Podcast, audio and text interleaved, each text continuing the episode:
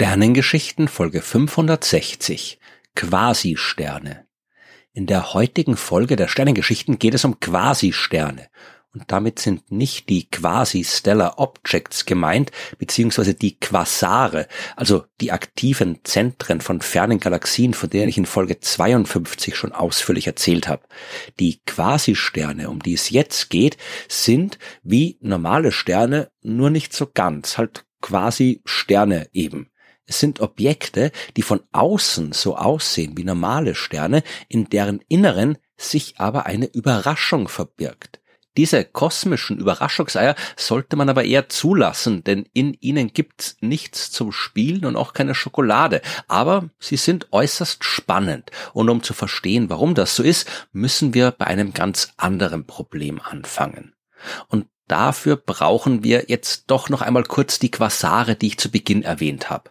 Wir wissen, dass sich in den Zentren aller großen Galaxien gigantische schwarze Löcher befinden. Schwarze Löcher, deren Masse das Millionen bis Milliardenfache der Sonnenmasse betragen kann solche supermassereichen schwarzen Löcher, die können ruhig sein oder aktiv, je nachdem, was sich in ihrer Umgebung befindet. In jungen Galaxien, da gibt's jede Menge Gas und Staub und all das wirbelt um das zentrale schwarze Loch herum, bevor es hineinfällt. Und bei diesem Wirbeln wird elektromagnetische Strahlung freigesetzt und deswegen leuchtet die Umgebung dieser aktiven schwarzen Löcher enorm hell. So hell, dass man das auch noch in großer Entfernung beobachten kann. Und diese aktiven Zentren ferner Galaxien, die nennt man eben auch Quasare.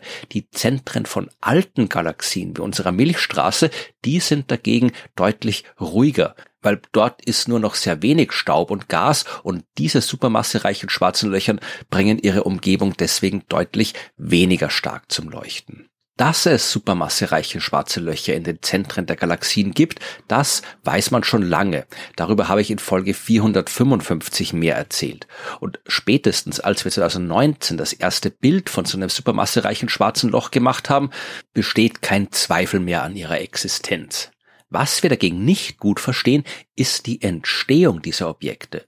Wir wissen, wie normale schwarze Löcher entstehen, also schwarze Löcher, die bis zu ein paar Dutzend Mal schwerer sind als die Sonne. Sowas bildet sich, wenn ein großer Stern am Ende seines Lebens keine Kernfusion mehr durchführen kann und unter seinem eigenen Gewicht immer weiter in sich zusammenfällt. Es gibt aber keine Sterne, die so groß sind, dass sie zu einem schwarzen Loch kollabieren, das ein paar Millionen Sonnenmassen hat kein Problem, könnte man jetzt denken. Dann entstehen diese gewaltigen schwarzen Löcher halt, indem viele kleine miteinander verschmelzen. Und das ist prinzipiell zwar möglich, aber es braucht Zeit und wir haben mittlerweile aktive Galaxien entdeckt, die nur ein paar hundert Millionen Jahre nach dem Urknall entstanden sind. Und das ist zu kurz, als dass ein supermassereiches schwarzes Loch aus vielen kleinen entstehen kann. Es muss also einen anderen Mechanismus geben, einen Mechanismus, der schwarze Löcher produziert, die deutlich größer sind, als sie normalerweise aus dem Kollaps eines Sterns entstehen würden. Und die Quasisterne, die sind genau so ein Mechanismus. Und zwar ein hypothetischer, das sage ich am besten gleich dazu. Wir wissen nicht, ob es solche Objekte gibt, aber wenn, dann wären sie enorm faszinierend. Ganz einfach gesagt, handelt es sich dabei um einen Stern, in dessen Inneren ein schwarzes Loch sitzt. Nur dass es eben kein echter Stern sein kann. In normalen Sternen findet im Zentrum Kernfusion statt und die sorgt dafür, dass so ein Stern überhaupt funktionieren kann, wie ein Stern funktioniert. Die großen Mengen an Gas, aus denen ein Stern besteht, die wollen ja unter ihrer eigenen Schwerkraft immer stärker in sich zusammenfallen.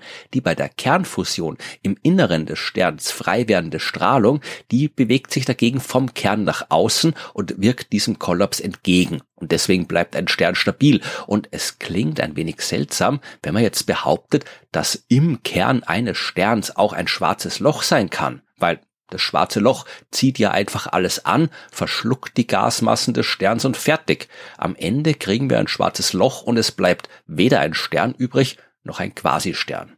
Und das ist im Prinzip richtig, aber in Wahrheit auch viel, viel komplizierter. Gehen wir zurück in die Frühzeit des Universums, als es noch keine Sterne gegeben hat. Da war nur sehr viel Wasserstoff und Helium. Die ganzen anderen chemischen Elemente, die gab es damals ja noch nicht, weil die müssen ja erst durch die nuklearen Prozesse in den Sternen produziert werden. Es gab also nur gigantische Gaswolken aus Wasserstoff und Helium und die kollabieren irgendwann und bilden jetzt genau die ersten Sterne. Es kann aber auch sein, dass diese Gaswolken so enorm viel Masse haben, dass sie gleich direkt zu einem schwarzen Loch kollabieren. Und es kann sein, dass da noch viel mehr Masse in so einer Wolke ist und dann kriegen wir ein schwarzes Loch mit einer Hülle aus Wasserstoff und Helium. Aber warum fällt dieses ganze Zeug nicht auch einfach ins schwarze Loch hinein? Wieso bleibt da eine Hülle außenrum? Weil schwarze Löcher eben nicht einfach nur Löcher sind, in die Zeug irgendwie kommentarlos hineinfällt. Ich habe das zu Beginn schon erwähnt. Material in der Nähe eines schwarzen Lochs fällt nicht auf direkten Weg hinein, so wie ein Stein, den man in ein Loch im Boden wirft.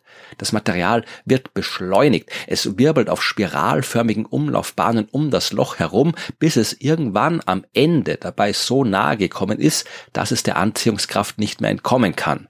Und bei dieser enorm schnellen Bewegung wird das Material so stark aufgeheizt, dass es Strahlung abgibt. Und diese Strahlung, die kann so stark sein, dass sie das verbliebene Material in der Umgebung des schwarzen Lochs regelrecht davon pustet. Und deswegen kann ein schwarzes Loch auch nicht einfach beliebig stark anwachsen.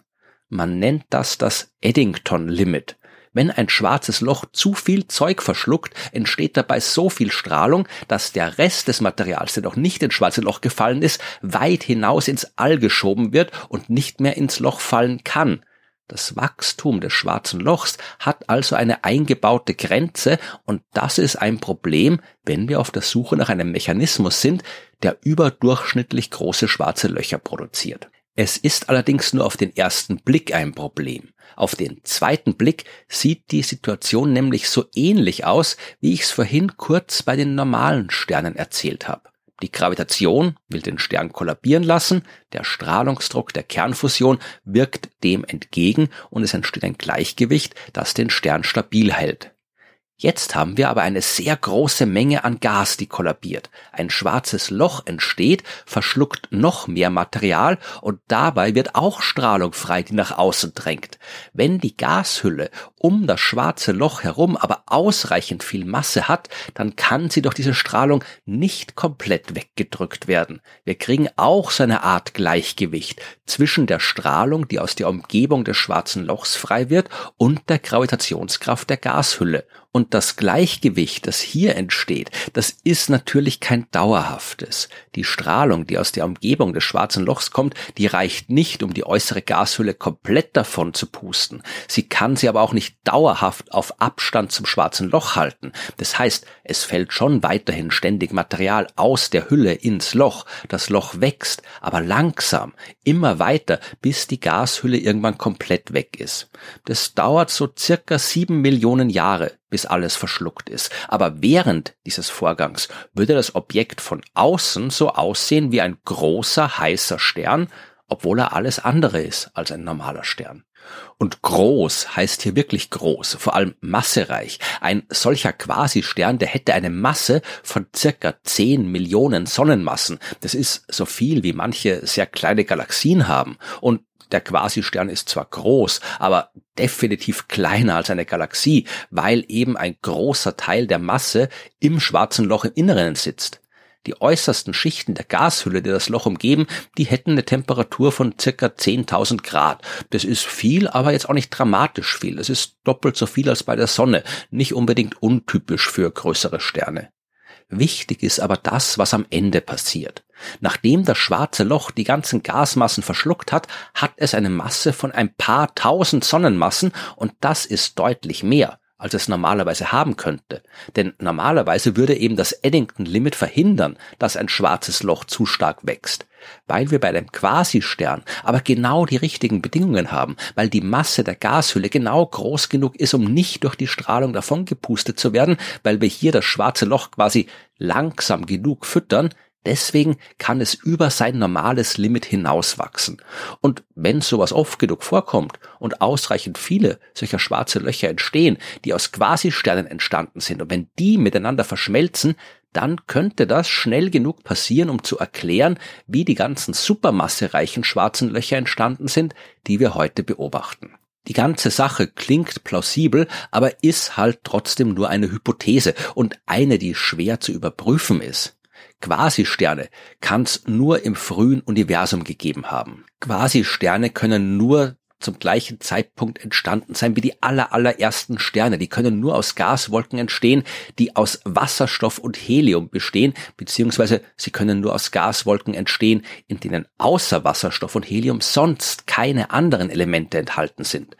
Warum das so ist, das ist fast schon wieder ein Thema für eine eigene Sternengeschichte. Aber ganz kurz erklärt, wie groß eine Gaswolke beziehungsweise ein daraus entstehender Protostern werden kann, hängt unter anderem auch von der Fähigkeit des Gases ab, sich selbst zu kühlen, also Energie abzugeben. Weil ansonsten landen wir wieder beim Eddington-Limit. Wenn die Gasmassen zu heiß werden, dann können sie nicht mehr zu einem kompakten Objekt wie einem Stern kollabieren, sondern fliegen auseinander und äh, aus diversen Gründen, auf die ich jetzt nicht im Detail eingehen möchte, läuft der Kühlungsprozess effizienter, wenn in einer Gaswolke nicht nur Wasserstoff und Helium vorhanden sind, sondern auch andere chemische Elemente. Die gab's aber im frühen Universum nicht. Und deswegen hat man damals sehr, sehr, sehr große Gaswolken gebraucht, die ausreichend viel Masse haben, damit überhaupt die ersten Sterne entstehen können. Denn nur solche enorm großen Massen, die haben ausreichend viel Gravitationskraft aufgebracht, um trotz der schlechten Kühlung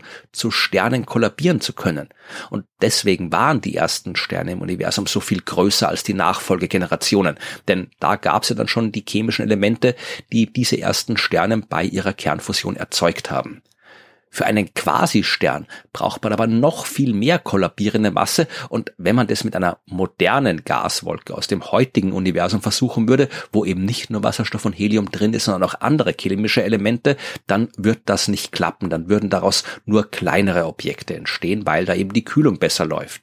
Quasisterne kann es nur im frühen Universum gegeben haben und ein paar Millionen Jahre später waren sie schon wieder verschwunden und zu großen schwarzen Löchern geworden. Das heißt, die Chancen, so etwas zu beobachten, stehen schlecht, aber irgendwie müssen die supermassereichen schwarzen Löcher ja entstanden sein. Immerhin wissen wir ja, dass sie da sind. Vielleicht waren die Quasi-Sterne im frühen Universum ihr Ursprung und vielleicht finden wir irgendwann doch noch einen Weg, das zweifelsfrei nachzuweisen. Bis dahin bleibt's auf jeden Fall weiter spannend, ganz ohne Schokolade.